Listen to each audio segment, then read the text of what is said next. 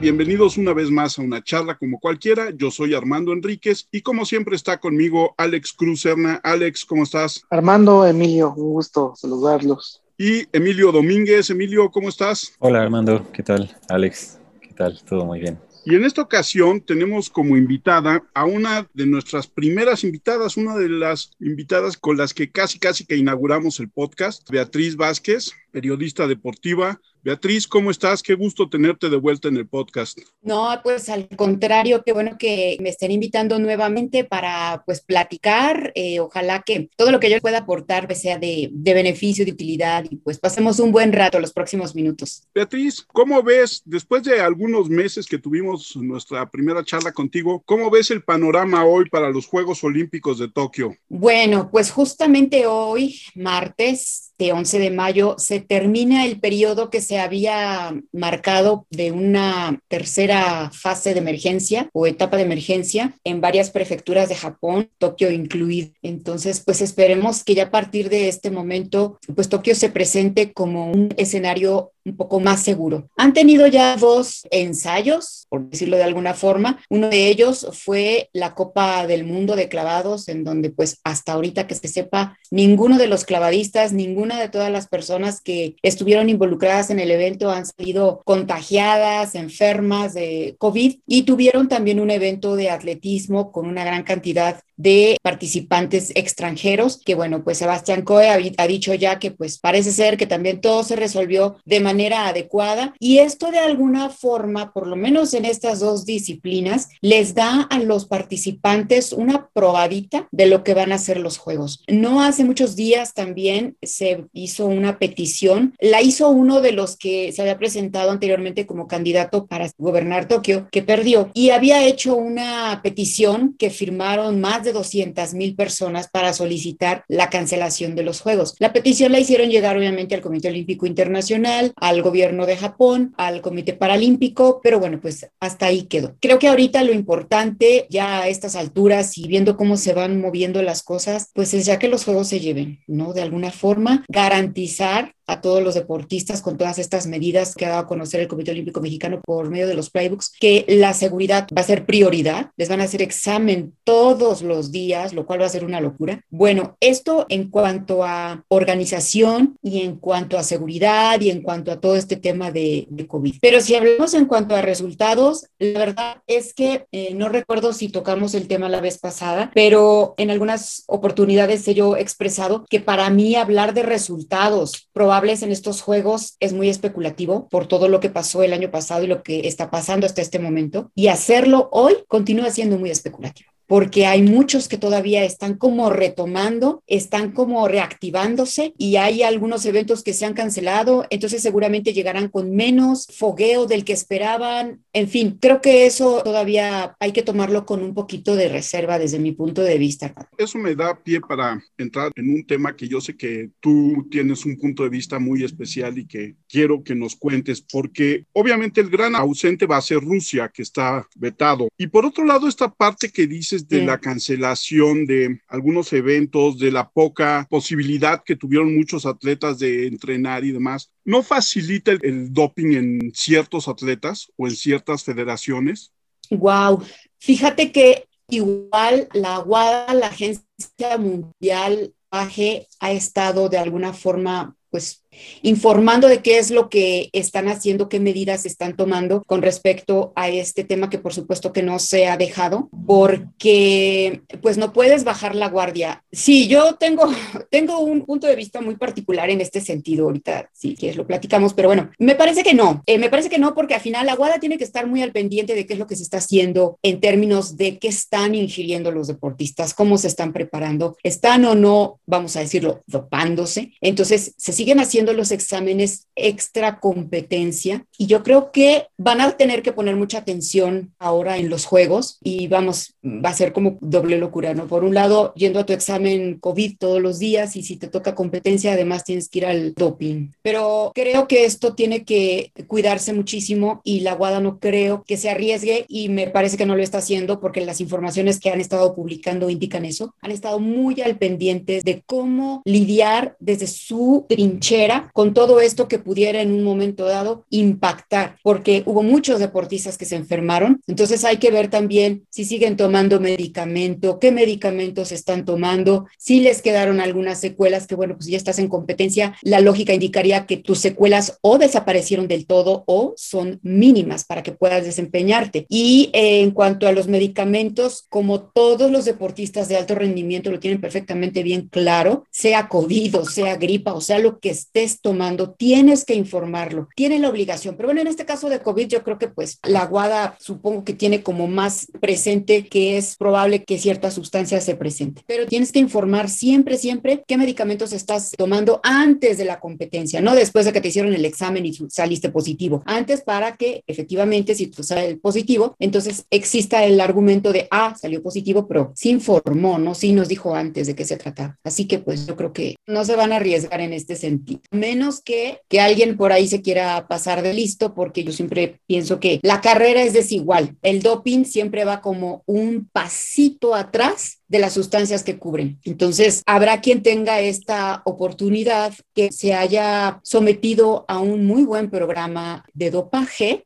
y entonces llegue a Tokio con los beneficios del dopaje, pero sin las sustancias, que también pasa, ¿no? Esta parte es la que es interesante. Tú dices, las sustancias y la WADA va un pasito atrás, porque hay sustancias que todavía no están estipuladas en el manual del doping, que usan ciertas naciones, las más avanzadas, y les da ciertas ventajas, ¿no? Pues si tienes dinero para pagar, imagínate, claro que lo haces. De no ser así, entonces, ¿cómo con todos estos exámenes que en los últimos años, a partir de lo ocurrido en Sochi, se han estado haciendo porque han salido tantos atletas dopados y ha habido podios que han cambiado totalmente a raíz del resultado de estos exámenes? ¿no? En deportes como atletismo, levantamiento de pesas, lucha, básicamente, ¿no? Entonces, pues si tienes esa forma de ayudarte, que requiere dinero, evidentemente, pues habrá quien lo haga. Me imagino que ha tenido entrevistas con muchos atletas que han sufrido esto del el dopaje. ¿Cuál es el argumento, la mayor defensa que ellos hacen para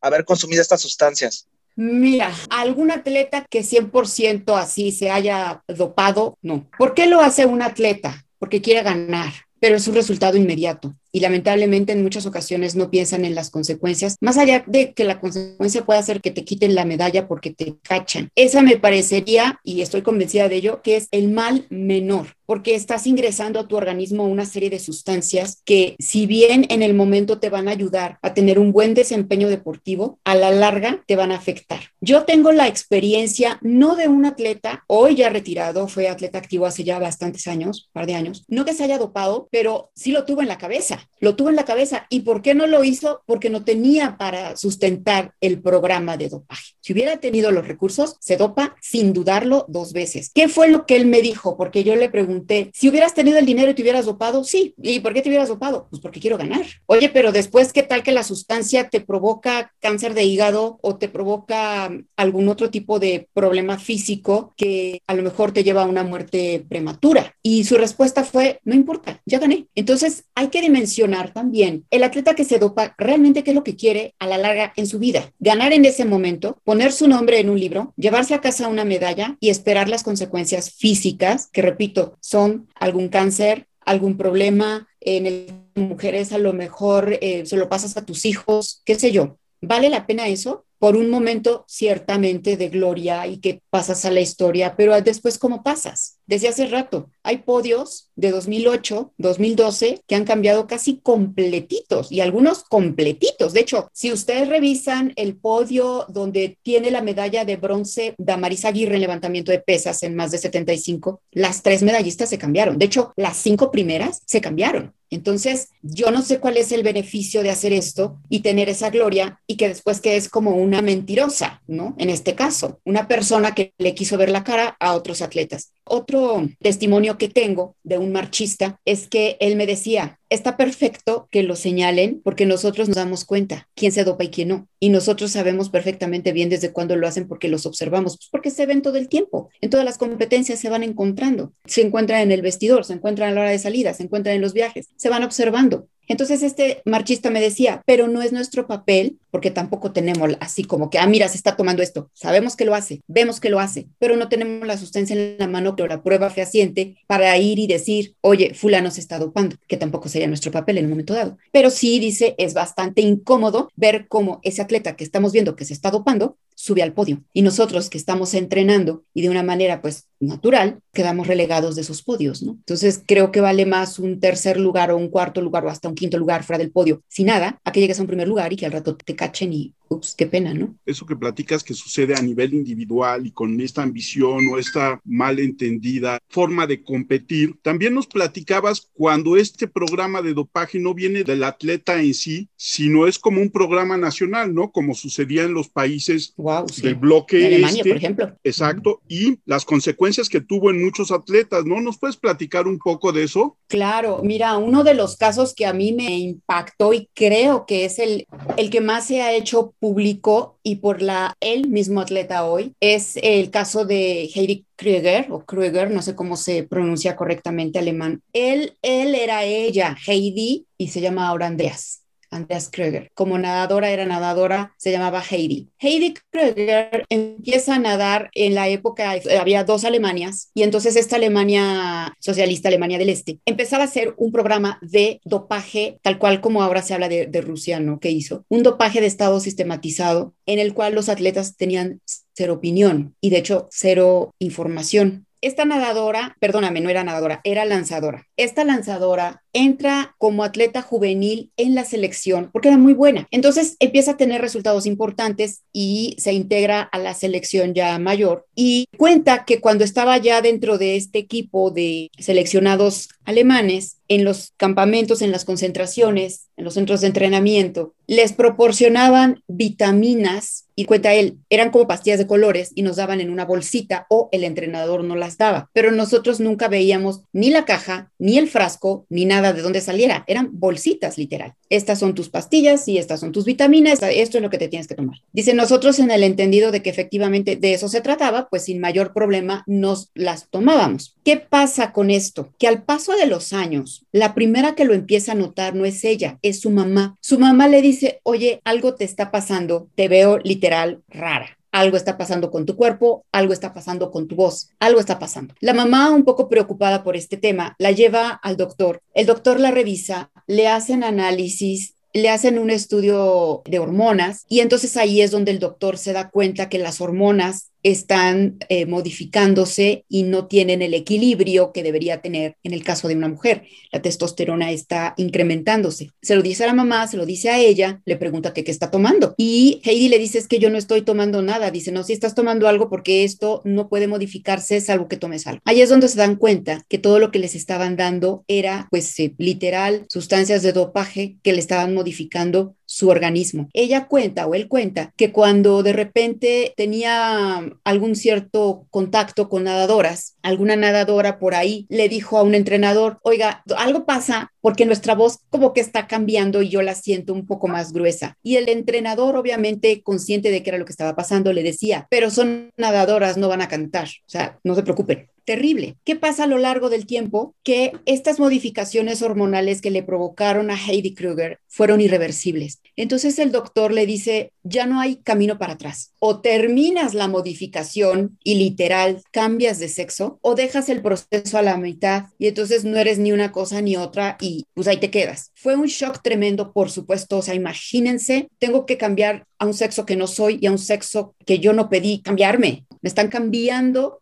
porque ellos quieren, porque quieren que sea más fuerte, porque quieren que lance más fuerte, porque en este momento eso es lo que a ellos les está funcionando, no a mí. Sí, estoy ganando, pero porque ellos quieren, porque estoy representando a un sistema político que se tiene que fortalecer en el mundo de esa manera. Entonces, cuando hay estos dos bloques, más allá de ser deportistas importantes por el mero tema de competencia, era un tema que tenía que ver mucho con el aspecto político para justificar o para decirle al mundo, nuestro sistema es el mejor y nosotros somos los mejores y nosotros somos los que ganamos. pero ¿a qué costo? Al final, Heidi Kruger se convierte en Andreas Kruger y ha contado su historia y me parece que es una de las historias más, más, más, más impactantes que hay. Curiosamente, para que la historia les termine de impactar más como a mí me impactó, Andreas Kruger se casa con una ex nadadora que de alguna manera, por alguna razón, le pasó a la inversa. Era nadador y cambio de sexo. Y esto le ha pasado a más de una, o le pasó a más de una mujer o de un hombre, pero en el caso de las mujeres, como en el caso de Andreas, si no llegaron total al cambio de sexo, las consecuencias las sufrieron sus hijos que muchos tuvieron muchos problemas pues genéticos que pues, obviamente eran situaciones irreversibles y les complicaron la vida. En el caso del actual veto a Rusia, el programa de dopaje ruso, eh, ¿se sabe si es tan dañino como fue este de la de Alemania del Este? Yo creo que no, porque al final eh, estamos hablando de la década de los 70, ¿no? Alemania, 60, 70, tal vez 80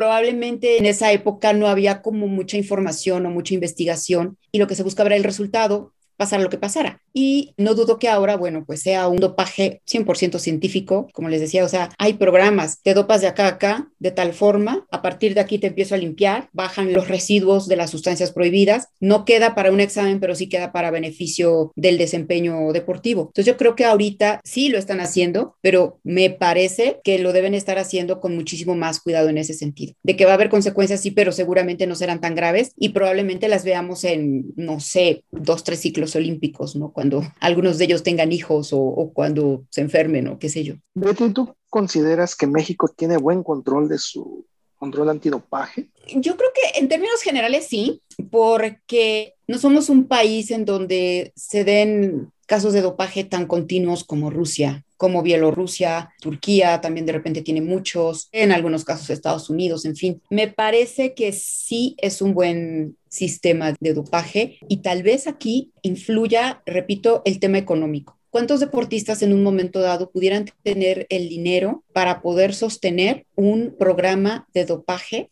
serio con miras a un evento, porque lo que te debe costar, no te debe costar tres pesos ni mil pesos, yo no creo que ni 50 mil pesos al año, te debe costar bastante dinero. Y si estamos hablando de que los deportistas, su prioridad es ganar dinero para o sacar dinero u obtener dinero para pagarse los viajes a ir a competir, pues imagínate, aparte pagar un sistema de dopaje, pues me parece que no, por ahí no, no, se, no se podría, pero creo que es un buen sistema. ¿Tú qué opinas, Betty? ¿En realidad hay dopings accidentales? Porque, por ejemplo, está el caso de Maradona, de ya ves cuando pasó eso de que él dice que no tomó la efedrina, está lo de los mexicanos, que según estaba la carne contaminada, están los que siempre dicen, eh, es que el médico a mí me dijo que me tomara esto, es que me dijeron que tomara esto. ¿En verdad hay dopings accidentales o es solo que se hacen patos, la verdad? Se hacen patos. Este, lo de Maradona, la verdad es que yo no creo que haya sido accidental, no, definitivamente. No, tampoco, ¿eh? Es muy absurdo. Hay un doping,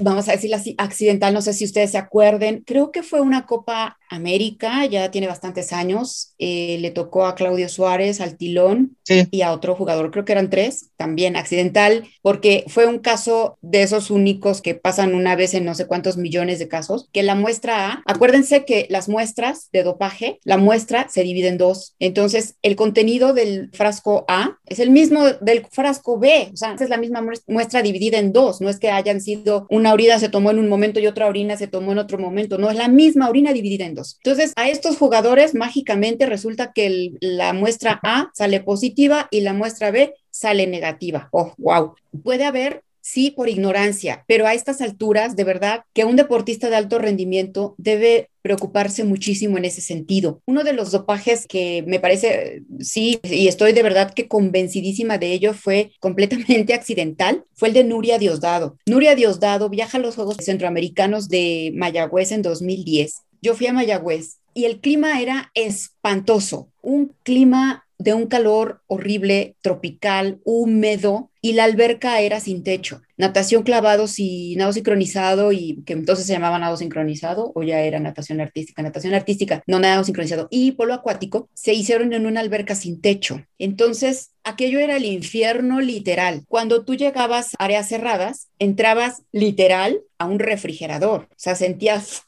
el golpe del frío, salías de ese lugar y el golpe del horno. Entonces esos cambios de temperatura pues por supuesto que hacían que varios se enfermaran. Nuria Diosdado se enferma, su papá es pediatra, su papá estaba allá y literal se le hizo muy fácil porque era un resfriadillo hablar con el papá y al papá se le hizo muy fácil decirle pues tómate este jarabe, que todos los jarabes y medicinas para gripa tienen efedrina. Ella se lo toma y da positivo. Pero bueno, ella hizo toda una defensa tremenda y ahí sí estoy totalmente convencida de que fue totalmente sin intención. El caso, por ejemplo, de Lupita González fue una mala defensa una terrible mala defensa. Probablemente un tema de incremento de una sustancia que ella dice que de repente comió mucho hígado, en fin, una serie de, de, argumentos que ella todavía tiene que manejar un poco, pero fue una mala defensa. Ahí sí, totalmente tremenda mala defensa, porque a final de cuentas me parece que Lupita es una chica con muchas cualidades físicas, de verdad, si ustedes físicamente, personalmente la conocen, ¿de dónde? O sea, no tiene ninguna muestra de, de haber hecho algo en ese sentido y no me parece que hubiera estado en sus planes doparse. ¿Y qué opinas de lo que pasó con el clenbuterol y la carne contaminada con la selección mexicana? El tema del clenbuterol es un tema de salud pública, realmente. Mira, yo tuve la oportunidad de tratar el tema con una persona que había trabajado en la COFEPRIS y él me decía, el tema de la carne es más allá de que los deportistas den positivo por clenbuterol, da positivo, bueno, pues ni hablar. El tema es de salud pública, no es que les esté afectando a ellos, nos está afectando a todos. Yo estoy segura de que si nosotros nos hacemos un examen de 100, a lo mejor la mitad salimos con clenbuterol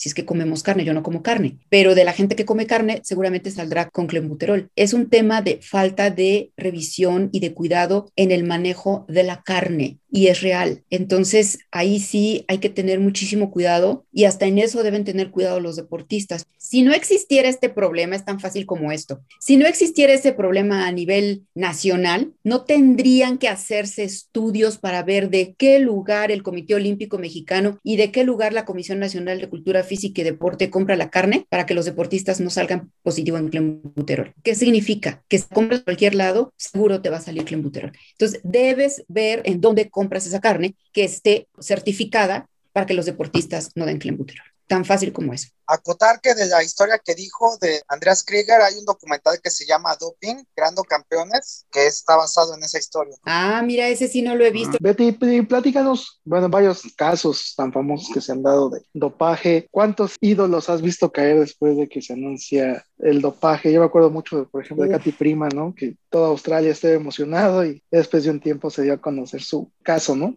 Marion Jones, Alex. Ah, Marion Jones, cierto, perdón. Sí, no, Marion Jones. Marion, sí, Sí, perdón, perdón. Marion Jones, esa fue espectacularmente así, wow, porque a mí me tocó estar en los Juegos de Sydney y me tocó en alguna competencia de Marion Jones estar en la zona mixta y aquello era impresionante la cantidad de periodistas que se juntaban para poderle entrevistar y la calidad realmente que Marion tenía para dirigirse a la prensa era de primera, o sea, se venían como marabunta para acercarse a ella y cuando ella vio de repente que eran muchísimos, dio como dos pasos hacia atrás y dijo, a ver, tranquilos, porque voy a hablar con todos, nada más no se empujen porque se van a caer. Que en realidad los que estábamos más adelante estábamos ya nada de terminar en el suelo, porque eran reporteros y los camarones, o sea, una cosa increíble, aquello era una locura. Y después se anuncia el dopaje de una forma impresionante y todo lo que conllevó, porque el marido estaba implicado, porque había otras personas implicadas y porque, bueno, pues se había convertido en la figura, en una de las figuras de los Juegos Olímpicos y que después se ocurriera eso, sí, fue, fue muy impactante. Y otro, sin duda, por supuesto, pues es Lance Armstrong, ¿no? Lance Armstrong, que fue medallista olímpico, siete veces ganador del Tour de Francia y después se, se destapa todo esto, pero yo tengo también mi muy particular punto de vista con respecto al ciclismo de ruta, que me encanta, por cierto, pero tengo mi opinión. Y fue impactante también lo que pasó con Lance Armstrong y después de todo esto, ¿no? Cuando todo el mundo tenía ya sus pulseritas amarillas y todo el mundo lo veíamos como, wow,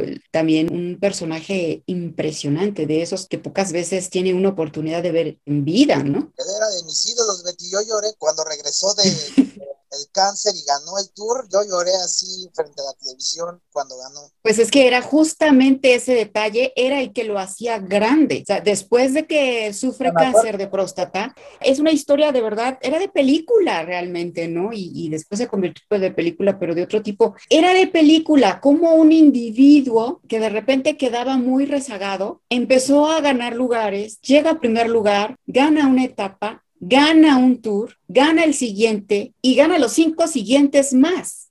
Y entonces tiene a todo el equipo eh, US Postal trabajando para él para él y era el único que iba a ganar, nadie más, solo él y lo hizo siete veces. Entonces dices, wow, se recupera de un cáncer. Era una historia realmente impactante y por supuesto que se ganaba el corazón de todo mundo, de decir, bueno, este pobre tirado en la cama, ahí casi ya con su vida acabada y regresa y hace lo que está haciendo, es impresionante. Y cuando empezaron a salir todos más allá del dopaje, todo lo que había alrededor de Lance Armstrong, la forma en la que trataba al resto del equipo, pues tira completamente al ídolo, ¿no? ¿Pero no hubo cacería de brujas en ese caso? Pues yo creo que desde Pantani, ¿no? Cuando Pantani muere, que lo encuentran muerto en el hotel, se hace una tremenda búsqueda a nivel penal por parte de la policía italiana, esto en el Giro de Italia, y se empieza como que a observar, a ver qué están haciendo los ciclistas, qué están tomando, qué se están metiendo, y empieza a hacerse, sí, casi como una cacería de brujas. ¿Cuál es mi opinión con respecto al ciclismo de ruta? Y yo lo comenté también con un ciclista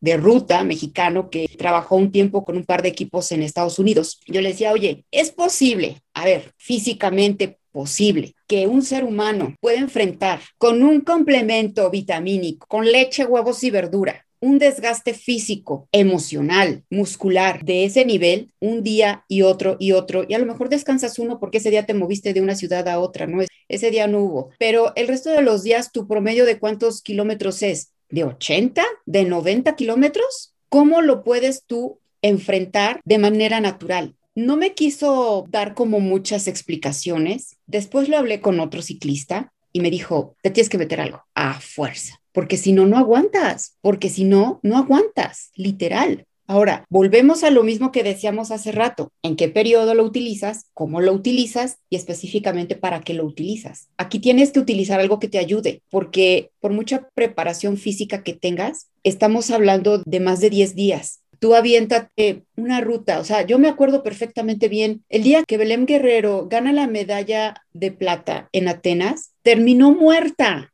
muerta y fue una prueba y fue un día muerta. Entonces imagínense un desgaste de ese nivel, un día y otro y otro y otro. Y a lo mejor uno de esos días es pendiente, es subida, subida, subida, subida. O al otro día hay lluvia y entonces eso también te implica un esfuerzo extra. En fin, una serie de situaciones que dices, tienes que utilizar algo. A lo mejor, tal vez no tanto que caiga en el dopaje, pero sí una sustancia que te ayude a que tus músculos y tus nervios y tus cartílagos y tu cabeza aguante todo ese desgaste. Quería justamente retomar esto porque se me hace muy interesante como chances es abrir un poco el tema, ¿no? Pero cómo estamos ya de cierta forma acostumbrados a ingerir sustancias, ya sean hormonas, ya sea una lista infinita, ¿no? Para una u otra razón. Y entonces hacia allá va mi pregunta, ¿no? En realidad, ¿a quién protege el dopaje? Protege ya sea atletas, protege al deporte, porque pues si estás hablando como de así por los pobres atletas que no se vayan a pasar mal, pues están pasándola muy mal, yo creo.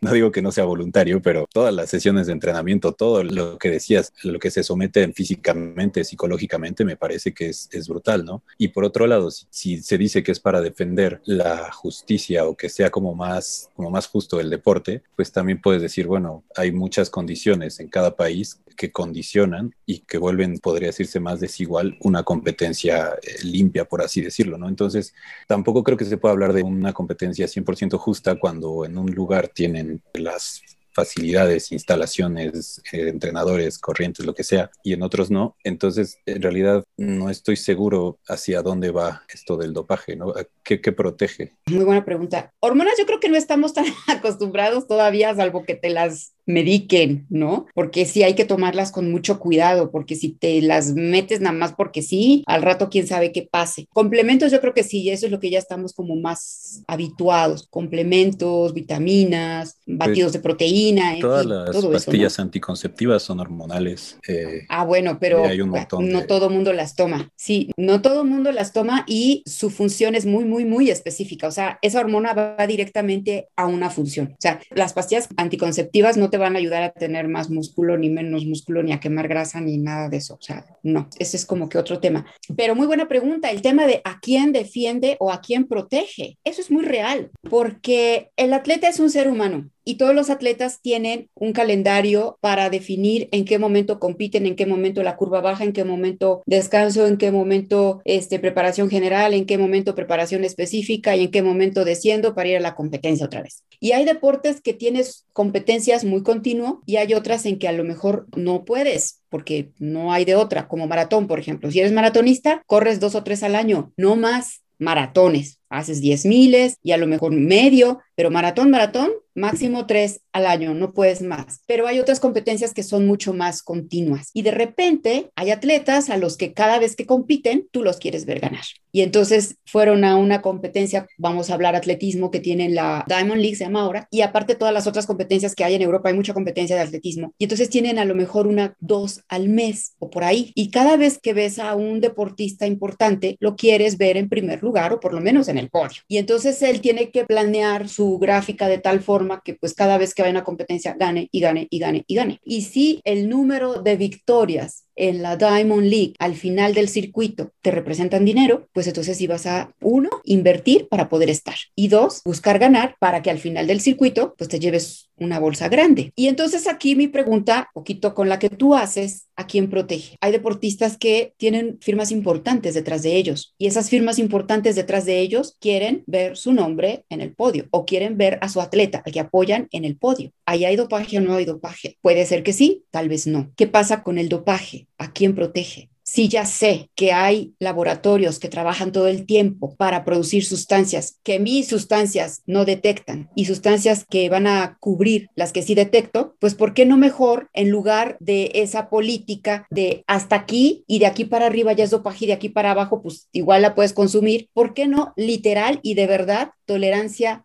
cero. O sea, con un gramititito, nanogramo que te encuentre de lo que sea, estás dopado, de lo que sea. Y entonces, si no existe esa política y esa tolerancia súper cero, voy a dar pie a que, no sé, por decirte algo, si un diurético, necesito, por decirte algo, porque no me sé las medidas, pero por decirte algo, para que un diurético dé positivo, vamos a decir que yo tengo que encontrar un nanogramo por cada 100 decilitros de muestra. Entonces voy a tomar diurético que me dé por abajo y siempre voy a traerlo, pero nunca va a dar positivo. Pero si yo aplico tolerancia completamente cero, entonces así tengas la sustancia más pequeñita o la cantidad más pequeñita de diurético vas a dar positivo. Y entonces ya no vas a poder utilizar absolutamente ninguna sustancia porque es tolerancia completamente cero. O sea, yo le diría a la guada, no nos hagamos tontos y apliquemos de verdad política total y completamente cero porque en tanto esté esa ah, de aquí para acá, es positivo, pero si da de aquí para abajo, entonces no es positivo. Pues entonces estamos siendo medio serios, ¿no? En ese sentido, el dopaje existe desde que el hombre empieza a competir, ¿no? Desde que el hombre empieza a competir. O sea, hay textos de los juegos antiguos que hablan de, pues ahí sí, totalmente plantas, ¿no? Sustancias que ellos encontraron que daban algún tipo de reacción en el cuerpo y que permitían que aquel atleta en la antigüedad a lo mejor corriera más, aguantara más, saltara más, yo qué sé. Pues desde ahí, sí, por supuesto. Y más que ahora ya es más sofisticado. Y extendiendo hacia un futuro, pues ya podríamos estar pensando, aunque suene a ciencia ficción, en ingeniería genética para crear seres humanos que sean propensos a ciertos deportes y llegar a ciertas marcas, ¿no? Bueno, de hecho, pues ni tan ciencia ficción es uno de los caminos que se han señalado al que se va a llegar, dopaje genético. Y han levantado algunas voces y han prendido muchos focos en este sentido, porque entonces, si tú hablas de dopaje genético, estás hablando de modificación genética. O sea, ¿cómo voy a detectar eso? De hecho, hay un libro que si lo pueden leer está súper interesante, se llama El gen deportivo, de un periodista que hace una investigación muy profunda en este sentido. Y en el libro dice, es su hipótesis, que uno de los experimentos que ya se hicieron a este nivel es Yao Ming, o sea, un chino que mide dos chinos, ¿no? O sea, la estatura promedio del chino no es esa de ningún lado. Entonces él dice que fue un experimento genético. Y si tú lo ves de esta manera, pues en un momento dado pudieras llegar a creer que sí, porque dices, si eso fuera, ¿por qué es el único chino con esa estatura? Porque no hay más chinos en la NBA, porque no hay más chinos con esa estatura, porque no camino yo por alguna ciudad de China y me encuentro con un montón de chinos altos que midan por lo menos un 80, por lo menos un 80 pero pensarlo ya a nivel de sí, lo vamos a implementar como política para en un momento dado tener a esos deportistas que cuando llegue el momento nos van a llevar al triunfo, wow, da miedo. Pensar eso realmente da miedo. Sí, y existen disciplinas en las que sea más fácil esconder el dopaje. No creo que se trate de disciplinas, sino más bien de sistemas. O sea, ¿qué sistema utilizas y con cuánto dinero cuentas? Sí, es que esto es dinero es como una cirugía estética. Tú te quieres hacer una cirugía estética, la que sea, nariz, piernas, porque ahora ya te pones hasta cuadritos, ¿no? En cirugía, lo que sea. Si tú tienes el recurso suficiente y además también procuras ir e investigar en manos de quién te vas a poner, pues probablemente tu cirugía salga exitosa. Pero si te quieres ahorrar un poco y vas con uno que te recomendaron, que ni siquiera investigaste si efectivamente es un cirujano certificado, pero te sale más barato, pues entonces vas a tener resultados no muy buenos. Y, y pues el primer ejemplo que en ese sentido que se me viene a la cabeza es Alejandra Guzmán. Se puso en manos de no sé quién y le salió así. Ahora, yo me acuerdo también de un caso que fue muy sonado, a lo mejor ustedes chicos no se acuerdan, me llamó a mí muchísimo la atención, pero tiene muchos años, muchos, muchos años y ocurrió en Guadalajara con una especialista en belleza sé si te acuerdas, que le decían la matabella. Y entonces había una gran cantidad de personas que iban con la matabella, después así la apodaron. Y yo me acuerdo del testimonio de una mujer que en aquel entonces tendría veintitantos años. La mujer había ido con ella, que se la recomendó a alguien, entonces va con esta esteticista a su estética que muy recomendada, que muy famosa, que muy buena, que no sé qué, para que le hiciera un tratamiento de aumento de glúteo. Y entonces la mujer sale feliz, contenta con su aumento de glúteo, toda muy muy feliz la mujer. Y al paso de los meses se da cuenta que en la parte de atrás se le empiezan a hacer, además de unas bolas, unas manchas negras cuando va con un médico le dice, vamos a analizar qué es, porque pues quién sabe qué es, y además con dolor. Cuando analizan la sustancia que se empieza ahí como que a querer salir, le dicen, es aceite de bebé o aceite de cocina, pero era aceite, o sea, un aceite que no tenía por qué estar en el cuerpo. Y ella se espanta y dice, bueno, ¿y ahora qué hacemos? Pues nada, no podemos hacer nada porque ya la sustancia se mezcló con los tejidos. Entonces la mujer estaba súper frustrada, imagínense, súper frustrada, porque de aquel tremendo glúteo, pues ahora no solamente no tenía sus glúteos pequeños originales y aquellos glúteos tremendos que le hicieron, sino no tenía glúteos y tenía las piernas negras y tenía un problema grave de salud que no había manera de resolver por ahorrarse tal vez unos pesos. Entonces, así pasa. Tú que eres experta con los paralímpicos, ¿también se ve mucho dopaje? También hay dopaje. Lo más chistoso es que hay dopaje hasta en caballos. En las pruebas de equitación, los que salen dopados son los caballos. Hay dopaje, pero me parece que hay menos dopaje en un momento dado, pero sí, sí se llega a presentar. Creo que donde de repente se se llega a dar es en powerlifting, en esta prueba de potencia, es donde hay, porque ahí sí he escuchado y he sabido de competidoras que han dado positivo, pero es mucho menos que en el olímpico. Y eso, así como tú lo planteas, nos demuestra que es un círculo, como tú dices, vicioso, donde está el interés de ganar,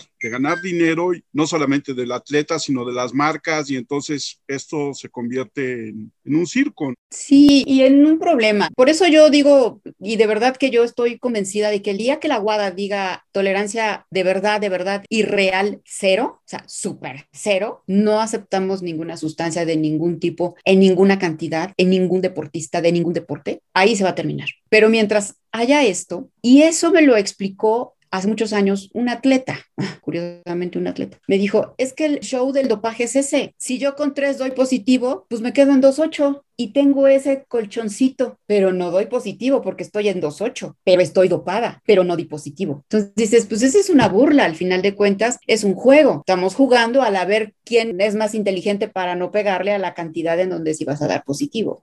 ¿Y en estos exámenes son generales? O sea, ¿buscan diferentes sustancias o es, o es algo en específico lo que se busca? Específico. De repente hay deportes en los que, por ejemplo, si tú haces levantamiento de pesas, necesitas fuerza, necesitas potencia, pero si haces fondo, necesitas resistencia. Por lo tanto, habrá sustancias que te ayuden en levantamiento de pesas, en, en alterofilia, y a lo mejor esa no te ayuda en una resistencia y viceversa. Entonces, sí, depende un poquito. Por eso también de repente sale que fulano de tal, de tal deporte dio positivo por tal sustancia y dices, ¿por qué dio positivo en esa sustancia que no le ayuda absolutamente para nada? Porque o es de resistencia o es de fondo o en fin. Entonces, como que hay que de repente identificar hormona de crecimiento es fuerza, diurético a lo mejor es más en fin, pero este sí, no todas las sustancias ayudan en todos los deportes y en ese sentido sí hay una serie de químicos que nunca han entrado a un laboratorio de antidopaje. No, son unos aparatos tremendos que tienen los marcadores y los químicos se tienen que ir introduciendo para que esos químicos permitan que a la hora que la sustancia, en este caso pues ya sea la sangre o la orina, vaya pasando, pues los reactivos van detectando las sustancias. Estos son de pesas, ah, pues vamos a ocupar estos reactivos. Estos son de caminata, pues vamos a ocupar estos reactivos para ir detectando las sustancias en las muestras. Como un examen de sangre que te hacen a ti en el laboratorio, igual reactivos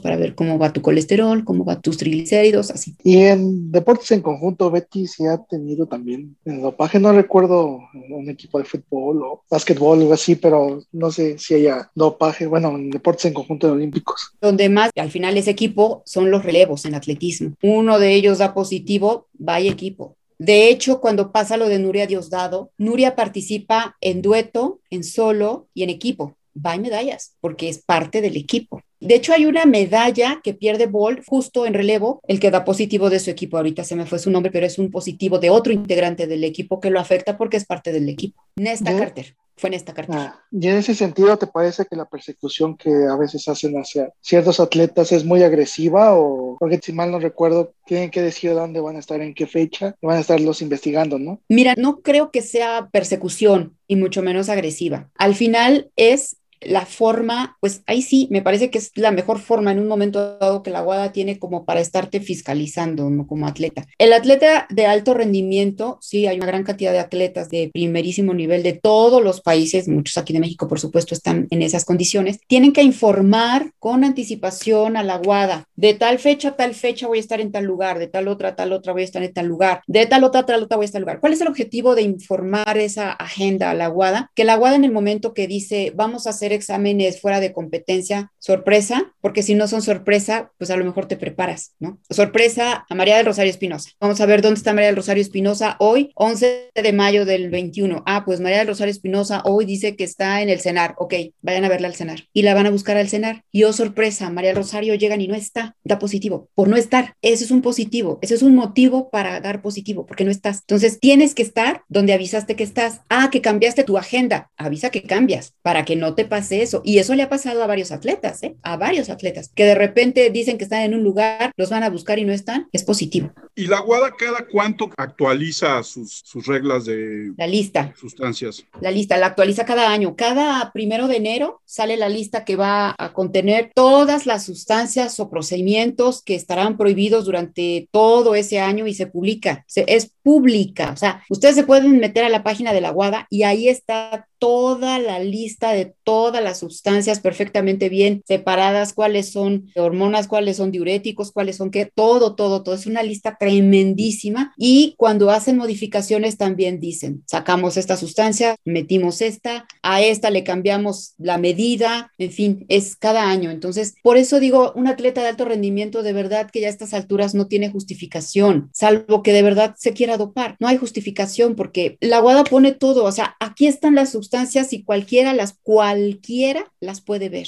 cualquiera. ¿Qué es aquí lo que el atleta tiene que tomar mucho en cuenta? Uno, esas sustancias. Ok, yo atleta no me voy a aprender el nombre ni me voy a poner a estudiar. Para eso está el médico. Ah, bueno, pues voy a procurar que ese médico sea un médico que sepa, es un médico del deporte, está involucrado en el tema y no voy a ir, como erróneamente hizo Nuria, con mi familiar que es médico, porque como no es del deporte, me va a dar lo que él asume que a mí me ayuda, pero no va a tomar en cuenta que esa medicina tiene efedrina y doy positivo por efedrina en un eventual examen que me hagan. Entonces, por eso es muy, muy importante siempre estar con el médico. Ah, que me cambiaron porque, ojo, medicamentos y suplementos en un momento dado pueden por ahí contener alguna sustancia que dé positivo. Cambié mi complemento, voy con el médico y le digo, oye, dejé de tomar este complemento y ahora me estoy tomando este. ¿Se puede? ¿No se puede? ¿Qué hago? Pasó con Sudikei Rodríguez, que ahora ahí de campaña en el Estado de México. Sudikei Rodríguez en algún momento estaba en una competencia en Estados Unidos con su entrenador, Cosme Rodríguez, y se habían llevado los complementos que dice Cosme, yo los tenía ya perfectamente bien analizados y comprobados y no teníamos ningún problema. Nos vamos a Estados Unidos y se nos acaban los complementos. Como me urgía y no podía pedirlos en lo que nos llegan, o sea, me urgían, fui a una tienda de estas, pues se supone, de complementos deportivos y pedí algo similar porque no tenían lo que nosotros utilizábamos. Me dieron algo similar y yo pregunté, ¿estás totalmente seguro que mi atleta no va a dar positivo con esto? No, no hay ningún problema y dio positivo. Y fue el complemento porque lo analizaron y en el complemento estaba la sustancia. Beatriz, no nos queda más que agradecerte el haber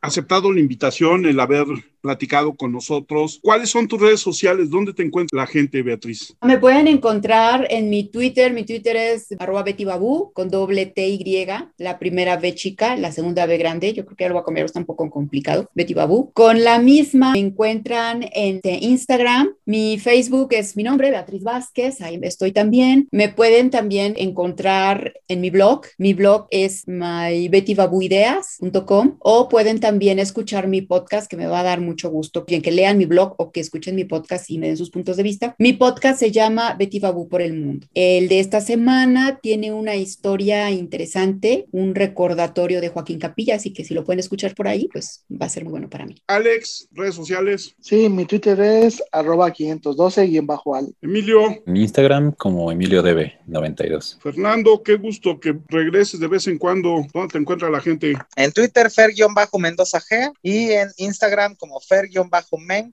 M-E-N-G. Yo soy Armando Enríquez, a mí me encuentran en Twitter como arroba cernícalo y el Twitter del podcast es arroba charla cualquier uno. Nuestro correo es charlapodcast1 arroba gmail.com. Beatriz, muchísimas gracias. Muy interesante, como siempre, platicar contigo y esperemos próximamente volver a hacer otro. Sí, con todo gusto. Yo encantada de reunirme aquí con ustedes y pues de intercambiar puntos de vista y esperando realmente que, bueno, pues se lleven algo interesante de estas pláticas. Nos escuchamos la próxima.